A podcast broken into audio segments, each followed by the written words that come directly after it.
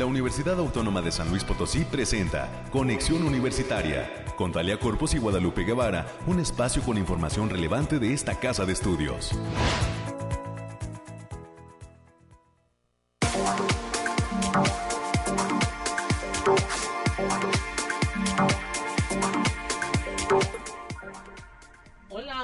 San Luis Potosí. Hola, ¿cómo están? Bienvenidas y bienvenidos este lunes, lunes 13 de marzo del 2023. Bienvenidas y bienvenidos a este espacio de conexión universitaria. Hoy nos saludamos con muchísimo gusto para recibir a los amigos que nos sintonizan a través del 88.5 de FM, del 1190 de AM y en www.uslp.mx diagonal radio y televisión. Muchísimas gracias a toda la gente que está en sintonía de la frecuencia universitaria. Y pues estaremos detallando una buena cantidad de invitados hoy que ya pasó el primer fin de semana en donde pues arrancó de manera muy exitosa, estaremos platicando con América Reyes en los próximos minutos, la Feria Nacional del Libro, la edición 47 de la Feria Nacional del Libro. Si usted no tuvo oportunidad de venir el fin de semana al patio del edificio central, lo invitamos porque continúan las actividades a lo largo de esta semana y el próximo fin de semana. Así que no se pierda este momento de pasar una tarde aquí en el patio del edificio central entre libros. Sobre todo, pues si usted tiene chicos ahí en casita, tráigolos a que se den una vuelta. Hay libros para todo tipo de bolsillo y con distintas eh, eh, pues eh, cuestiones de precio. Y también hay unas áreas de talleres y de lectura para que todos esos chiquitines se la pasen de lo mejor entre las letras. Hoy estaremos enlazándonos en los próximos minutos con los amigos del Bariclin para que nos den detalle de este calorcito que hemos estado sintiendo en el fin de semana y de la lluvia que nos cayó así media locochona anoche. Así que pues atención con todo ello. Estaremos eh, conociendo pues ahora sí que prácticamente todos los detalles de lo que pasa en materia climática en todas las zonas de San Luis Potosí. También eh, pues tendremos, como ya le comento, la participación de América Reyes y estará con nosotros la doctora Flor de María Salazar. Ella es una de las presentadoras de todas las eh, de estas eh, presentaciones de libros que se vienen dando dentro de la Feria Nacional del Libro.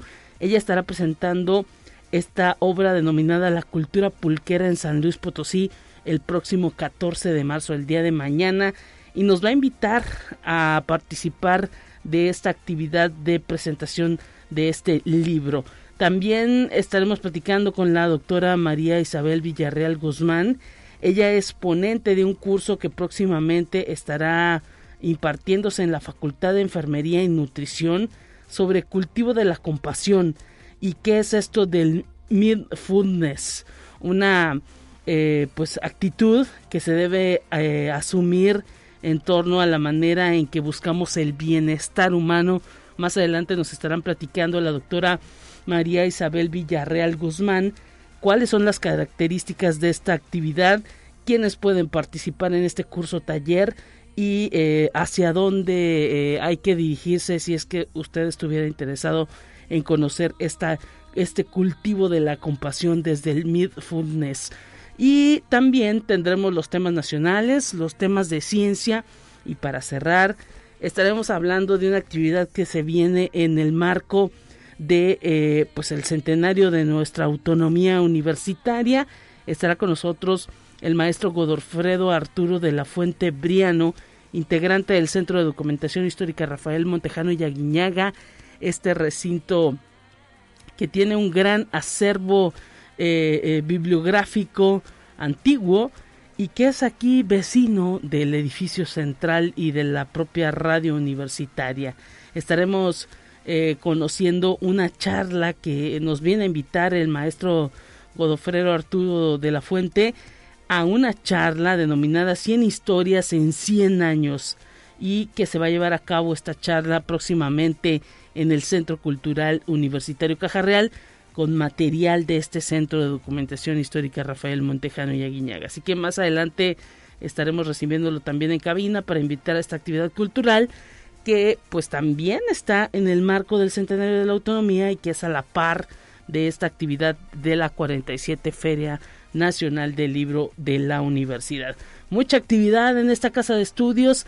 Le recordamos nuestra línea telefónica 444 826 1347 444 826 1348 los números directos en la cabina y agradecemos a Ángel Daniel que está en los controles el día de hoy y a nuestro productor Efraín Ochoa que ya está listísimo para conocer todos los detalles y todos los enlaces en la línea telefónica.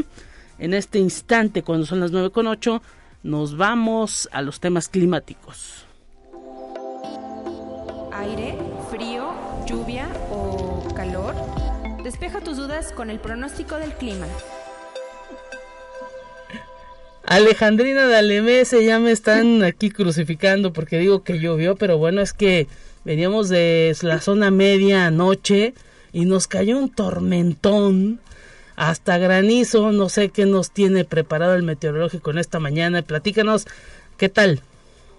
Así es, Lupita, se cumplió nuestro pronóstico el fin de semana y pues ahora te traigo el, de este inicio de semana que consta del 13 al 14 de marzo. En general para esta semana tendremos cielos parcialmente medio nublados con lazos de sol disperso pero importante, además de vientos moderados para la mayor parte de nuestro estado. Estas condiciones se presentan debido al paso del frente frío número 39, asociado con los canales de baja presión, lo que propicia un ambiente ligeramente húmedo con precipitaciones puntuales generalizadas, con un ligero potencial de caída de granizo. Ahora, desglosando por zonas, en la de Potosí estarán con temperaturas máximas de 26 grados centígrados y mínimas de 14. Cielos parcialmente nublados con espacios de de importancia.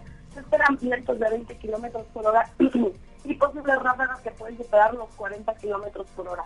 Habrá potencial de precipitaciones generalizadas, sobre todo para la tarde de lunes y la mayor parte del martes, especialmente en zonas de la sierra y en la zona media estarán con temperaturas máximas de 33 grados centígrados y mínimas de 18.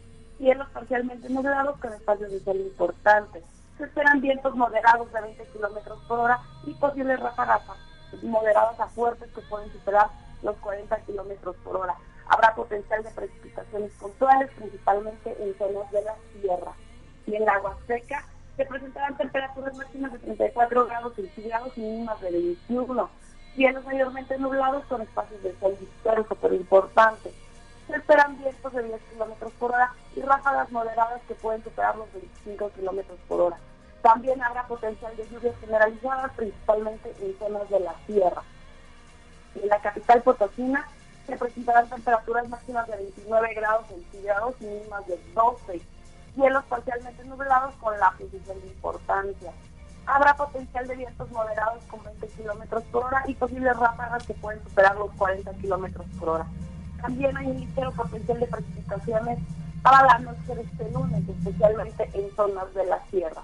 Y nuestras recomendaciones para este inicio de semana, Lupita, es avisarles que el factor de radiación ultravioleta continúa a nivel alto, por lo que se debe considerar no exponerse al sol más de 40 minutos consecutivos en horas de mayor insolación. También hay que tener precaución por las ráfagas de, viento fuertes en la mayor parte de nuestro estado. Hasta aquí el pronóstico, Lupita. Muchísimas gracias Alejandrina por ese pronóstico. Estaremos pendientes a mitad de semana a través de lo que tiene previsto el Pariclim. Un abrazo para ti. Abrazo. Hasta pronto, tenemos más en esta mañana.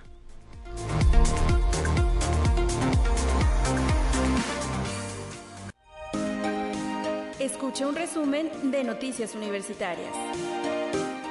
Estamos listos, América Reyes, en este lunes, iniciando semana, tambor batiente, con mucha energía y con la edición 47 de la Feria Nacional del Libro. ¿Cómo estás, América? Así es, Lupita. Muy buenos días para ti, para quienes nos escuchan a través de las diferentes frecuencias. Pues vamos iniciando semanita con toda la, actitud. Ya es lunes 13 de marzo y sí, efectivamente, Ángel y yo nos quedamos con cara de ¿mande? ¿Dónde llovió? porque, porque dijimos, ¿dónde le cayó la lluvia, Lupita? El tormentón loco. Pero, pero bueno, si venías de allá de tu natal tierra, este, entonces lo más seguro es que sí. Aquí como que medio medio se nubló un poquito, pero así como que lluvia, no, pues no. No, bueno, nosotros veníamos entre relámpagos y truenos, pero todo bien y bastante agua en las zonas que se necesitan, ¿no? Para que pues ahora sí que se recargue toda esa zona verde y nos dé un poquito de frescura para toda la, la ciudad.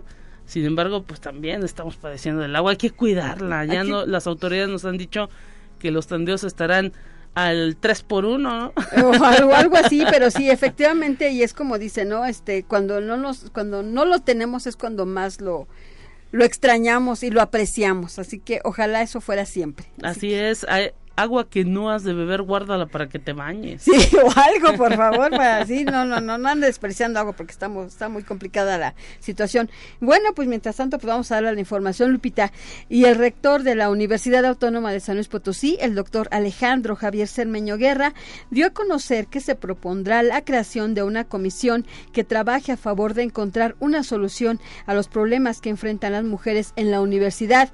Aseguró que una vez que concluyan las elecciones de consejeros, alumnos y maestros, donde se van a renovar las dos terceras partes del Consejo Directivo Universitario, se, está, se va a proponer crear una comisión integrada por padres de familia, alumnos, maestros y funcionarios para que ayuden y aporten soluciones al grave problema.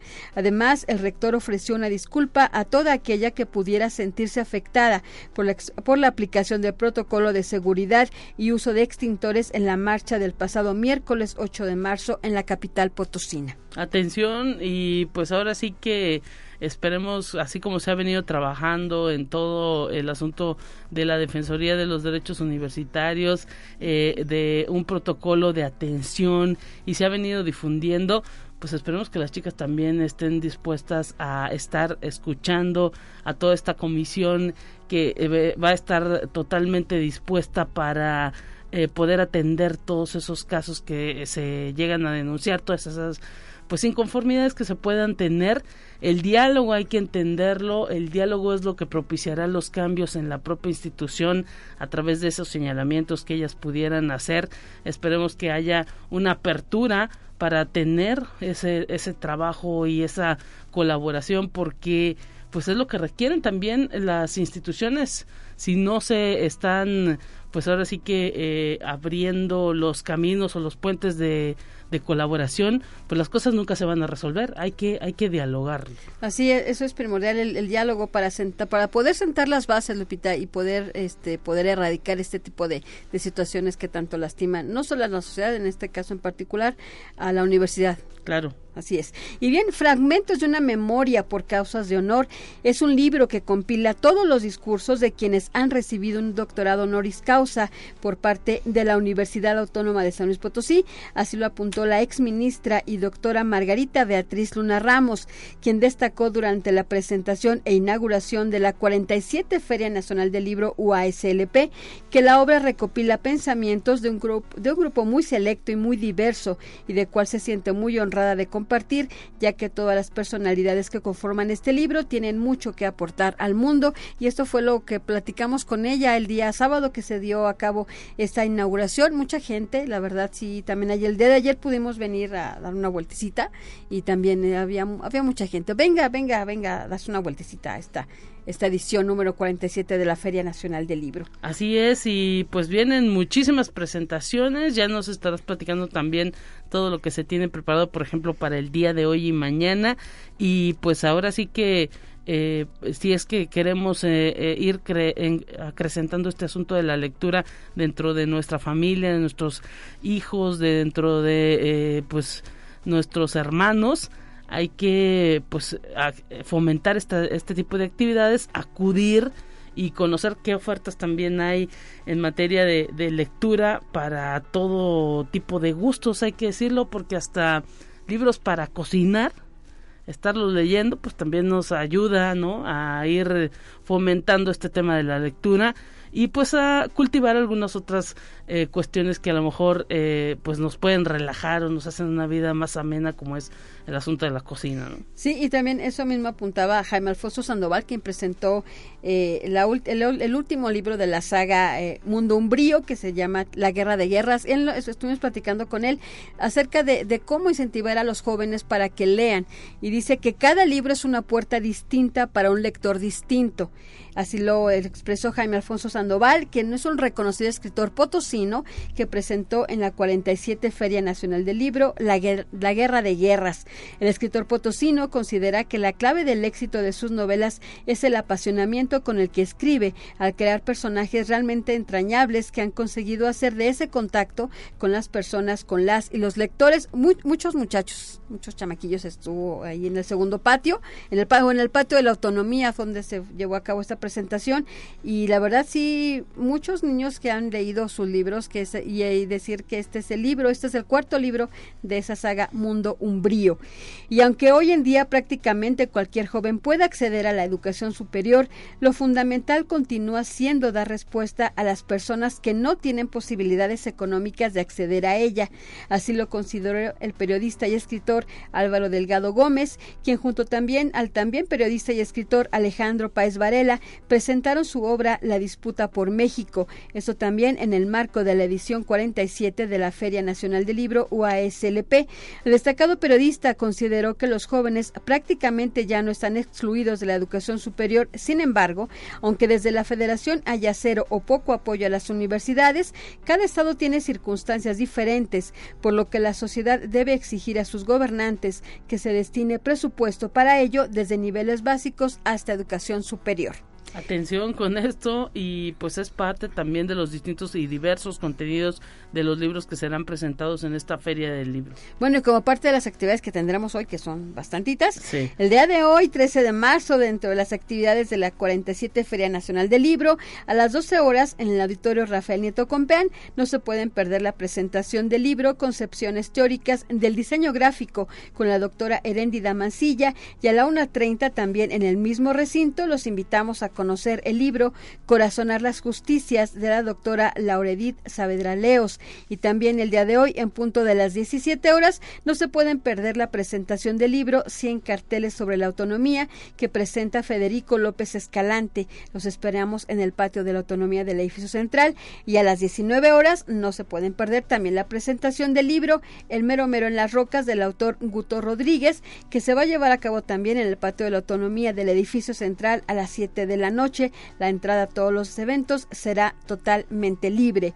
Y en el marco del 39 aniversario de la Facultad de Estudios Profesionales de la Zona Huasteca, nuestro campus Valles, la entidad va a recibir en el Teatro Manuel José Oteón la charla Motivación Empresarial y Prevención de Adicciones a cargo de Fernando Chacón, Mr. Pimp Dog, quien es director general de Cool Stars Productions, Pimp Mafia y Pimp Music. Además es conductor de programas televisivos, actor, empresario y activista. La cita, como les decíamos, es el día de hoy, también lunes 13 de marzo a las 12 horas. El acceso será totalmente gratis. Bueno, pues ahí están las actividades. Hay mucho que eh, se estará proyectando tanto de la Fe del Libro como de otros campus. Así que eh, pues inicia este, este, esta semana América pues a todo lo que da. Esperemos que así termine y también con ese ánimo para arriba de toda la gente eh, que se vengan a dar una vuelta por el patio del edificio central. Además habrá muchísimas actividades culturales todos los días. Un grupo artístico de la universidad presente en esta feria de libro. Así es, y aquí hasta el domingo. Hasta el domingo, hasta las 7 de la noche, pueden venir y acceder a, cualquier tipo de libros, cualquier cantidad de editoriales, cualquier cantidad de lo que quieran. Usted venga, Claro que sí. Muchísimas gracias, América. Mañana que te escuchen. Así es, buen día para todos. Cuídese. Hasta pronto. Momento de continuar con más en esta mañana. Gracias.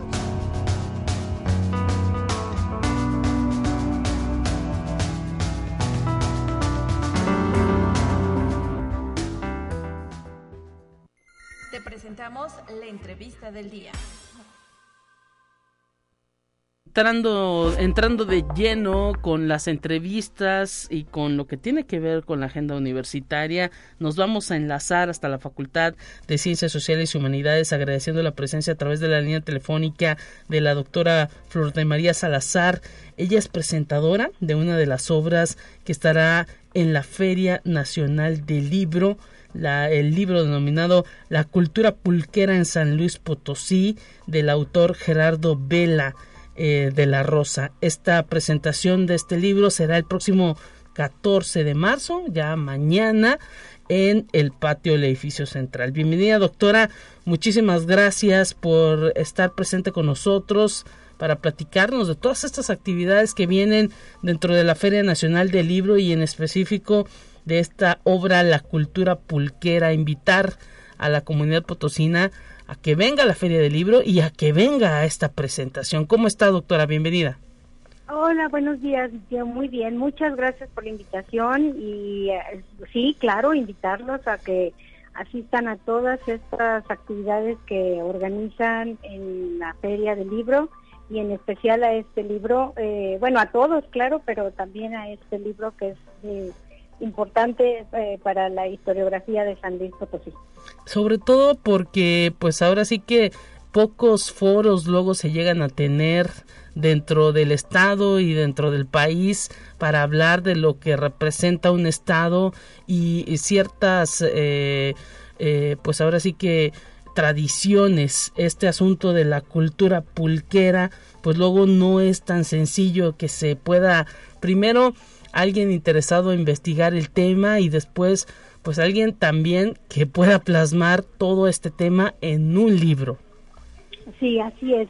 Bueno, el libro es este en sí muy muy eh, interesante desde el punto de vista eh, que efectivamente no hay, eh, bueno, este ya es, un, producto terminado, eh, pero no hay eh, mucha investigación, a excepción de esta de, Gerardo Vela de la Rosa, eh, sobre esta cultura pulquera en San Luis Potosí. Sí hay, la hay en otros lugares de México y él explica justamente por qué en San Luis no se ha prestado tanta atención y eh, arranca, digamos, su, su, su, punto de partida eh, es eh, en las últimas décadas del siglo XIX y llega hasta las primeras del siglo XX, ¿no?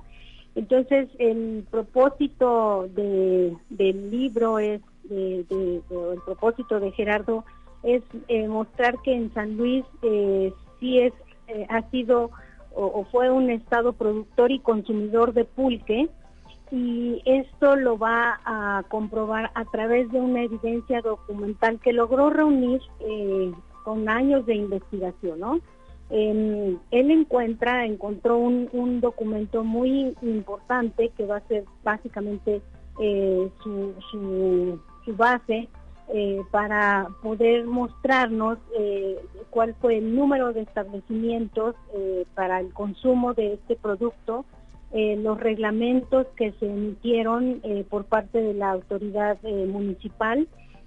Y es muy rico en la información que contiene porque nos muestra a través de, estos documentos pues quiénes eran sus propietarias o propietarios que si eran qué categoría les dio la autoridad si eran de primera segunda tercera o cuarta y eh, sobre todo en dónde estaban eh, establecidos estos estas pulquerías, ¿no? Entonces él inserta eh, un plano que es un plano de 1862, es un poco más atrás del tiempo que él empieza su, su investigación, pero es muy útil y entonces pues ahí eh, los lectores podemos darnos cuenta pues en dónde estaban ubicadas. Y esto es muy importante eh, para poder nosotros ir eh, viendo en los lugares en, los que estuvieron. Y lo va explicando a través de, las páginas. Estuvieron siempre em, o, estuvieron en, ubicadas en los lugares eh, comerciales, ¿no? ¿Por qué en los lugares comerciales? Bueno, pues porque ahí es en donde este, confluían eh, la gente que, que asistía a eh, compra, venta de artículos o así como los viajeros que asistían y a, a, dejar esta mercancía y también vemos, eh, nos va mostrando eh, que muchas de estas estuvieron cerca de los mesones, que eran los lugares a donde estos viajeros llegaban y ahí descansaban. Entonces, pues este siempre tomar este un, una jicarita de pulque pues les caía muy bien, ¿no? Em, ah, entonces, este nos va también mostrando eh, Gerardo eh, por qué, por ejemplo, en San Luis eh, no fue, eh, no estuvo considerado dentro de estos sitios eh, de, de pulqueros importantes como los que hubo en el altiplano central, los estados, por ejemplo, de Hidalgo, Tlaxcala, Puebla, incluso la Ciudad de México, y es que eh, no hay eh, eh, propiamente haciendas o industria, no, no hay haciendas, industria o aristocracia pulquera, porque los magueyes que hubo aquí no fueron domesticados como ocurrió en esta zona. Sin embargo, sí hay esta cultura pulquera pero eh, la producción que hubo en San Luis eh, fue reducida, es prácticamente de alcance doméstico, ¿no? Mire. Entonces, eh, sí, nos, nos, eh, nos explica que la cuna de esta bebida fue en los barrios de Santiago, Tlaxcala y El Saucito, mm. y logra, este, dice, traspasar las fronteras de la capital potosina hacia los municipios del norte que son Mezquitic y Agualulco, ¿no? Miren nada más.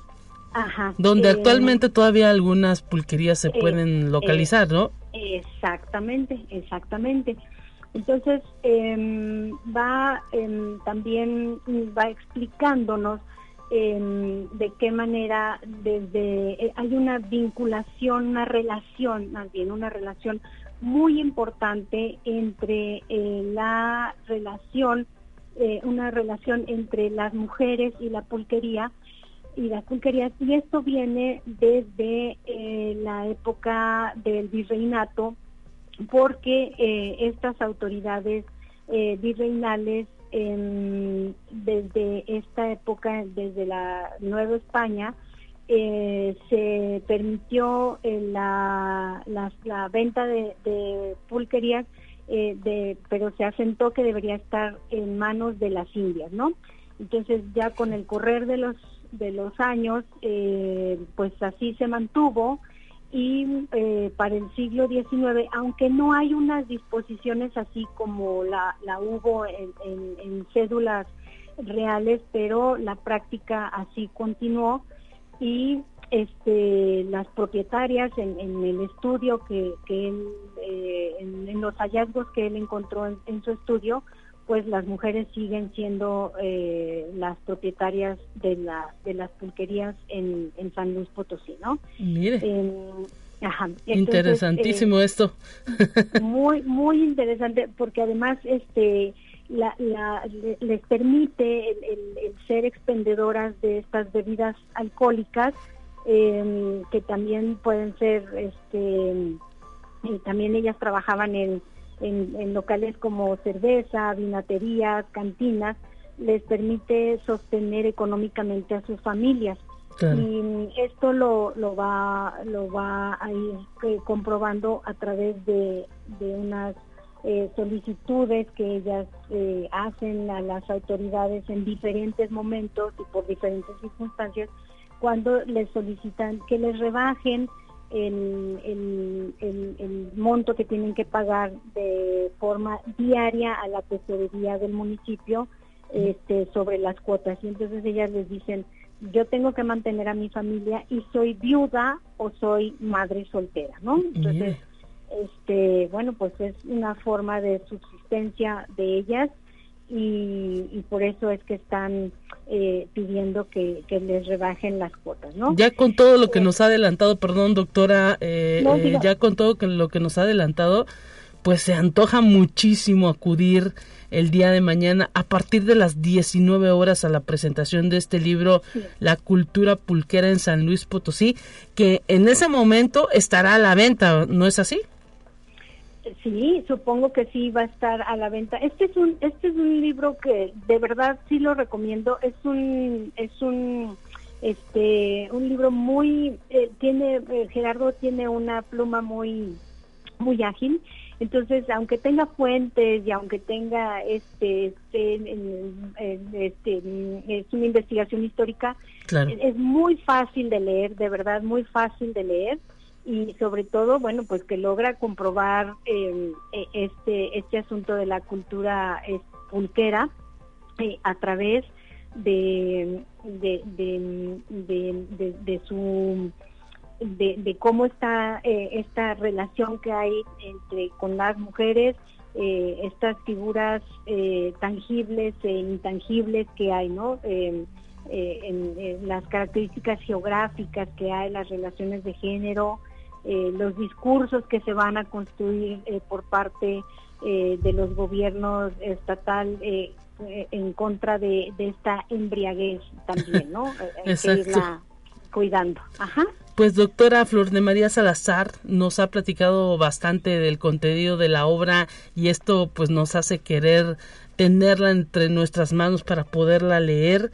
Esperemos que mucha gente se haya interesado por todo lo que implica pues este consumo del pulque que todavía está presente en, en San Luis Potosí, a lo mejor no tan arraigado como quisiéramos, pero pues que ahí poco a poco no va, va, creciendo esa esa posibilidad a través de estas obras nos nos permite conocer cómo se ha ido desarrollando este esta eh, pues esta industria si pudiéramos llamarle y esta cultura también. Doctora Flor de María Salazar pues la veremos el próximo 14 de marzo a las 19 horas aquí en el patio de la autonomía del edificio central. Muchas gracias por la invitación y ojalá que sí nos puedan acompañar para que conozcan más, más, más sobre esta esta obra de la, del pulque en eh, la cultura pulquera en San Luis Potosí. Así es, una obra que será presentada también, estará ahí su autor Gerardo Vela de la Rosa y la doctora Flor de María Salazar, docente de la Facultad de Ciencias Sociales y Humanidades. Momento de ir a una pausa muchas gracias. Muchísimas gracias. Momento de una pausa, enseguida volvemos con más. Vamos a una breve pausa. Acompáñanos.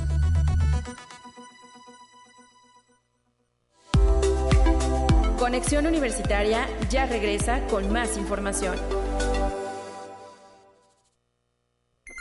Te presentamos la entrevista del día.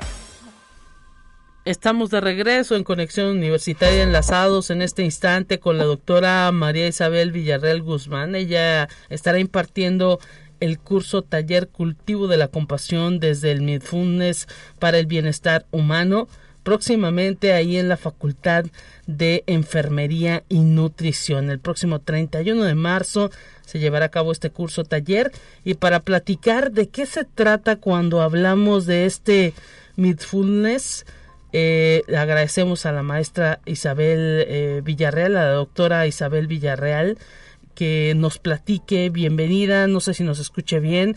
Un gusto tenerla en esta cabina. ¿Cómo está? Bien, muy bien, Lupita. Muchas gracias. Buenos días a usted y a todo el auditorio. Nosotros agradecidos de que esté con nosotros para hablar, pues entendemos que el bienestar humano es algo que todos buscamos, pero eh, pues cómo a través de este mindfulness podemos lograrlo. Muy bien, Lupita, pues sí, este curso pues es de cuatro horas, está limitado a 20 personas y ya lo comentaba usted, el cultivo de la compasión desde el mindfulness para el bienestar de los seres humanos es el título del curso que, que vamos a impartir el 31 de marzo.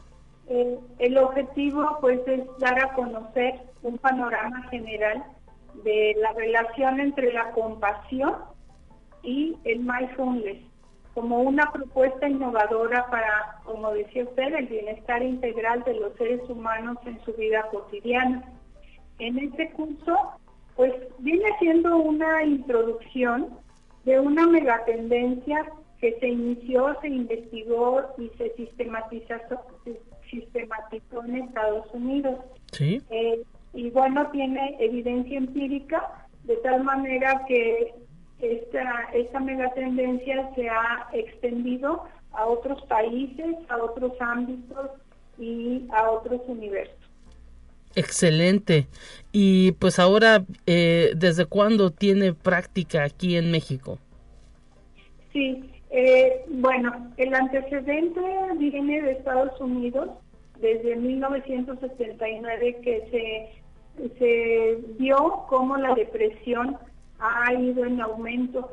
Entonces se reunieron todos los científicos a nivel de psicólogos, de psiquiatras, de médicos, que veían que este aumento de la depresión pues eh, iba a, un ritmo muy veloz y sobre todo que no eh, respondía a medicamentos, a todas las estrategias de la psicología de segunda generación y entonces se voltearon la mirada a lo que fue Oriente, cómo le hacían en Oriente para mantener esa calma, esa atención plena, esa ecuanimidad.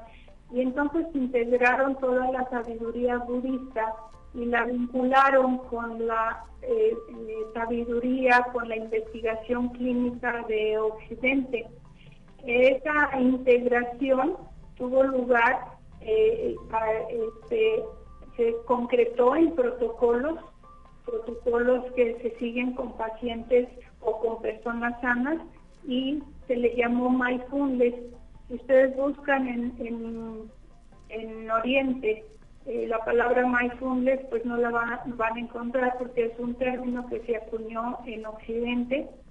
Sin embargo, este término eh, tiene filosofía, tiene didáctica, tiene técnica, tiene a todo lo que estamos nosotros acostumbrados en Occidente a llevar una, una secuencia de cosas, una sistematización de cosas, sobre todo escritas, nosotros en, en Occidente estamos acostumbrados a eso, por eso se le llamó mindfulness. Excelente. a nivel mundial, pero a nivel de México pues ya tiene yo creo que alrededor de 20 años que se está trabajando. Eh, hay estados, hay lugares en donde se está trabajando más, pero en, San Luis pues apenas como empieza, ¿verdad? Empieza a, funcionar esta tendencia. Y como ya es costumbre, pues la universidad también trata de promover estas actividades a través de estos cursos, talleres y pues tengo idea que es el primero que se va a impartir desde la Facultad de Enfermería y Nutrición está dirigido para 20 personas solamente y será el próximo 31 de marzo del 2023. ¿A partir de qué hora? De, en un horario de 4 a 8.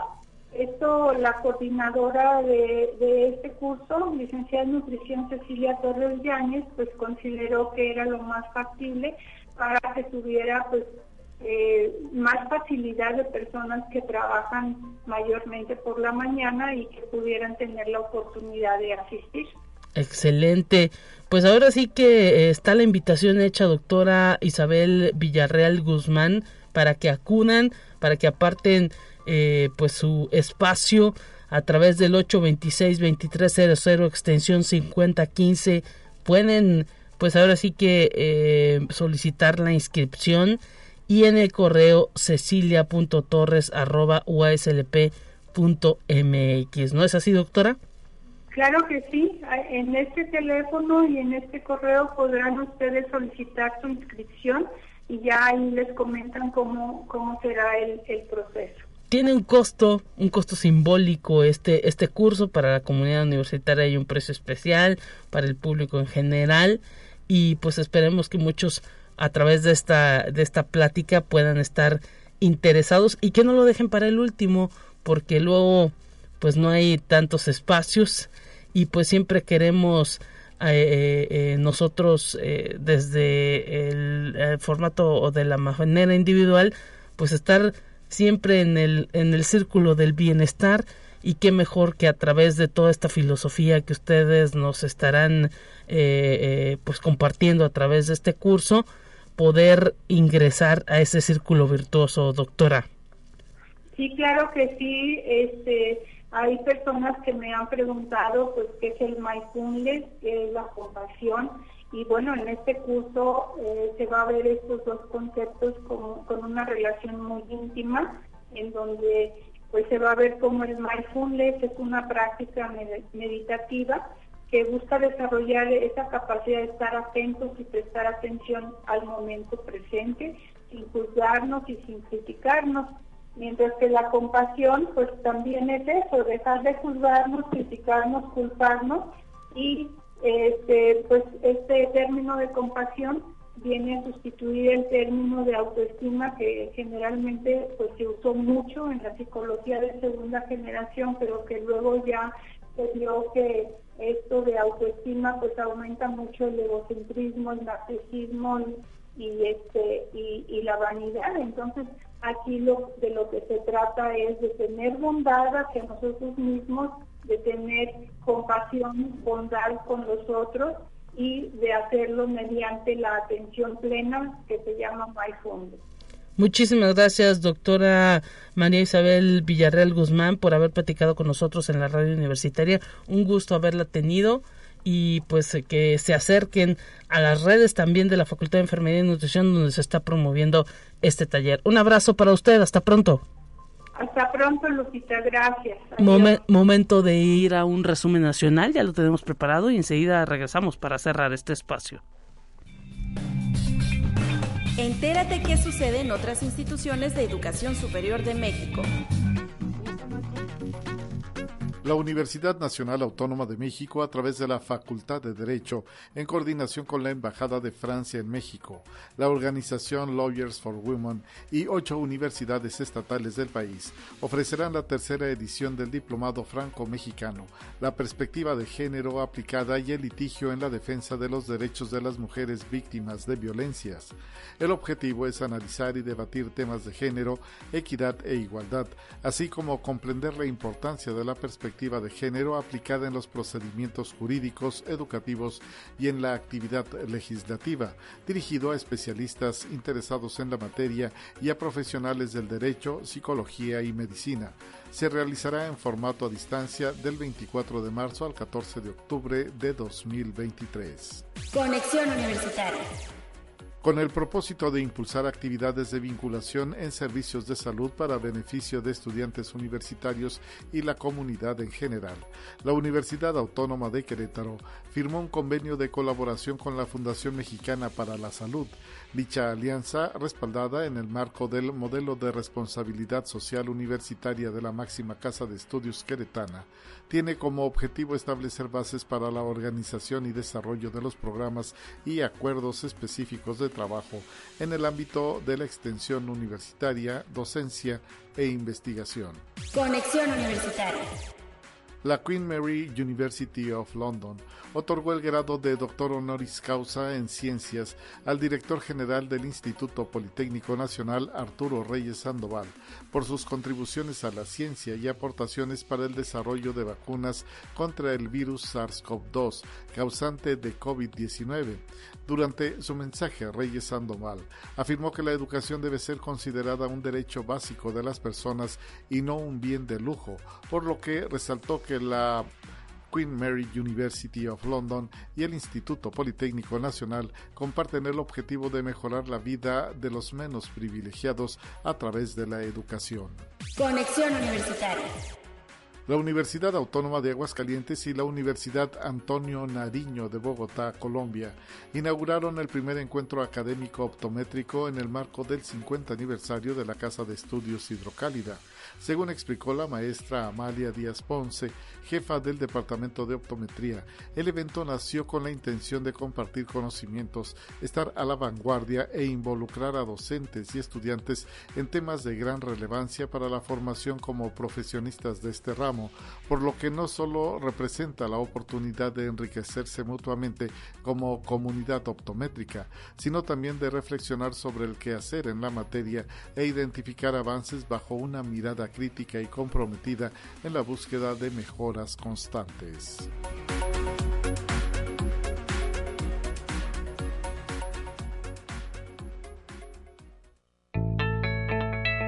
La UNI también es arte y cultura.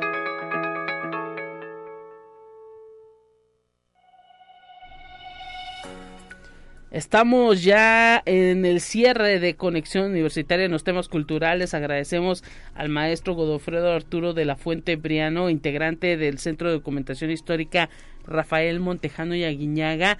Está presente en esta mañana con nosotros. Bienvenido, maestro para invitarnos a esta charla 100 historias en 100 años que se va a realizar próximamente en el Centro Cultural Universitario Caja Real. ¿De qué va? Bienvenido y gracias por estar aquí en estos micrófonos. ¿Cómo está? Hola, ¿qué tal Guadalupe? Gracias por la invitación. Pues sí, para invitarlos este próximo jueves 16 a las 5 de la tarde, aquí en el Centro Cultural Caja Real, pues hablaremos acerca de documentos que se encuentran en el Centro de Documentación Histórica, licenciado Rafael Montejano Yaguiñaga. Pues recordemos que ahí se encuentra eh, una parte del archivo histórico de la universidad y los fondos antiguos, eh, fondos eh, modernos, bibliografía potosina, colección general y un área de museología. Hablaremos acerca de lo que es el Centro de Documentación Histórica como tal y las colecciones. Y pues pequeños apuntes que tenemos ahí. Por ejemplo, del archivo histórico tenemos lo que son las cuestiones administrativas, eh, expedientes profesionales y lo que sea del instituto científico y también una parte de los rectores. Entonces, en ese acervo se han encontrado cosas interesantes. Eh, por ejemplo, acaba de aparecer una, una nota acerca del primer conflicto que tuvo la universidad ya como tal, que fue un diputado que quiso que se le quitara la autonomía. ¡Wow! Sí, sí. Entonces, vamos a hablar ese tipo de temas un poquito así cortos, pero son 100 historias. En realidad se le puso 100 historias, abarca mucho, mucho más. Claro. Porque de los materiales se pueden sacar mucho, mucho. Eh, de otros temas también eh, del archivo, y pues hablaremos de las primeras tesis, los primeros libros publicados por la universidad, eh, los fondos que tenemos, de carteles, invitaciones y, cosas que tenemos que son la historia de la universidad y que se va a quedar. Incluso hasta tenemos eh, manuales de laboratorio. Entonces, en 50, 100 años, algún investigador de medicina va a decir, mira lo que utilizaban en esta época en ese laboratorio. Entonces, más o menos sobre eso girará la charla que tenemos este próximo jueves. Excelente, y pues todos invitados porque es entrada libre, maestro. Sí, así es, es entrada libre, es a las 5 de la tarde, está en el centro, entonces eh, está muy, cualquiera que ande por ahí en ese momento puede ah, acceder.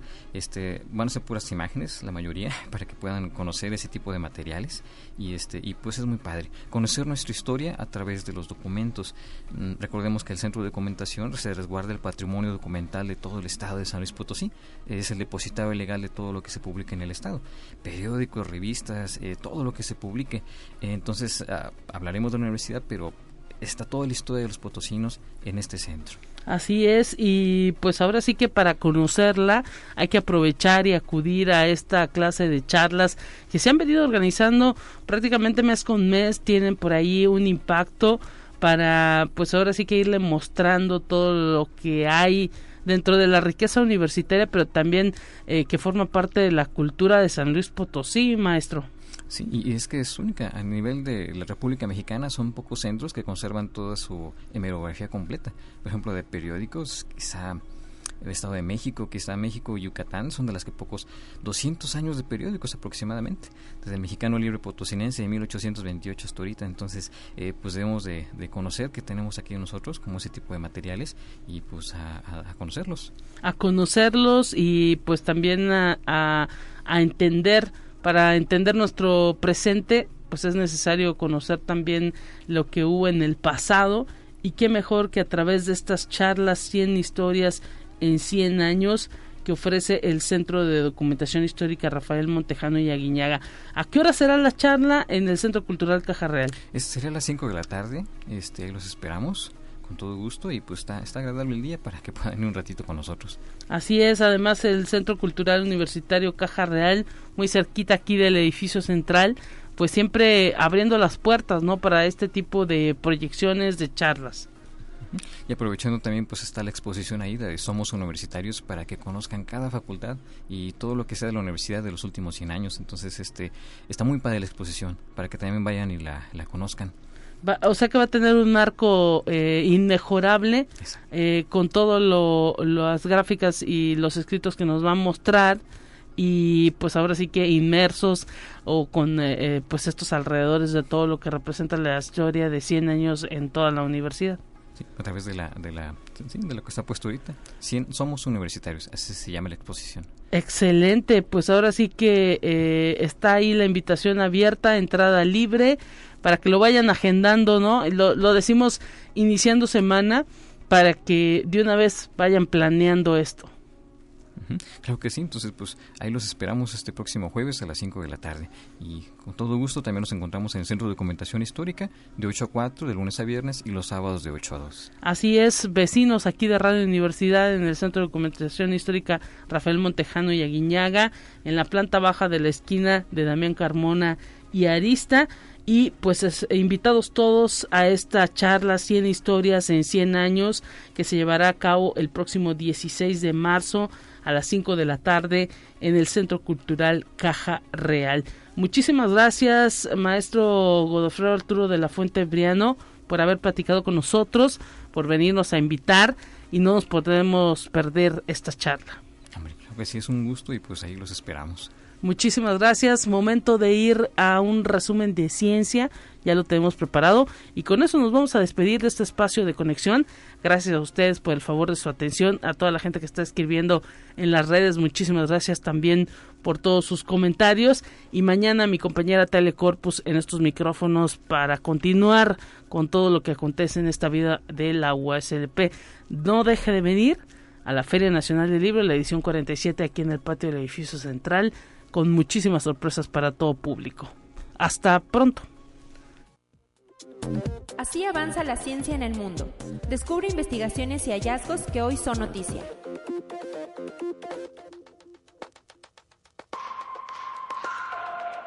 El Instituto Geofísico de la Escuela Politécnica Nacional de Ecuador y el Observatorio Vulcanológico y Sismológico de Pasto del Servicio Geológico Colombiano registró un enjambre sísmico en la frontera de los dos países.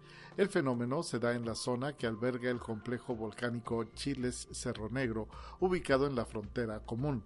Por tanto, los sismos corresponden mayormente a eventos volcano-tectónicos que indican fractura de rocas con componentes importantes de muy baja frecuencia, los que se asocian a migración de fluidos, así lo detallan expertos geofísicos ecuatorianos. Conexión Universitaria la Oficina de Coordinación de Defensa Planetaria de la NASA ha estado rastreando un asteroide de 100 descubierto, bautizado como 2023 DW, que tiene una posibilidad muy pequeña de impactar la Tierra dentro de 23 años. El sistema Sentry del Laboratorio de Propulsión a Chorro de la NASA calculó que la probabilidad más alta de impacto con el planeta cercana a 1 entre 560 y podría darse el 14 de febrero del año 2046. Conexión Universitaria las autoridades de Estados Unidos cerraron el Silicon Valley Bank para proteger los depósitos de sus clientes y reabrirán la institución este 13 de marzo bajo control federal en medio de temores de contagio de los problemas de esa entidad financiera al resto del sector bancario.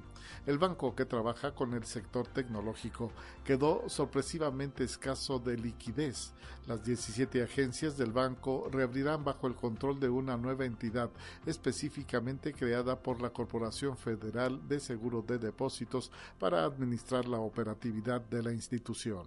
Conexión Universitaria el equipo de Instagram está trabajando en una nueva red social descentralizada enfocada a la publicación de texto que utiliza el protocolo de Mastodon. La nueva aplicación que está creando Meta está en sus primeras fases de desarrollo y se conoce a nivel interno con el nombre en clave P92. Su desarrollo lo está liderando Adam Mosseri, el responsable de Instagram, según ha compartido fuentes conocedoras de este proyecto. Solo se sabe que la nueva aplicación estará centrada en la publicación de actualizaciones de texto para hacer competencia a Twitter.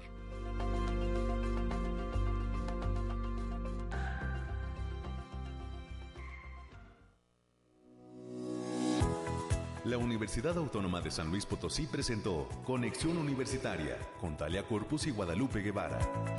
Sintoniza de lunes a viernes de 9 a 10 horas en Radio Universidad 88.5 FM y 1190 AM en San Luis Potosí. En el 91.9 FM con cobertura en el Altiplano Potosino. O en el resto del mundo por el portal www.uaslp.mx y la app UASLP de descarga gratuita.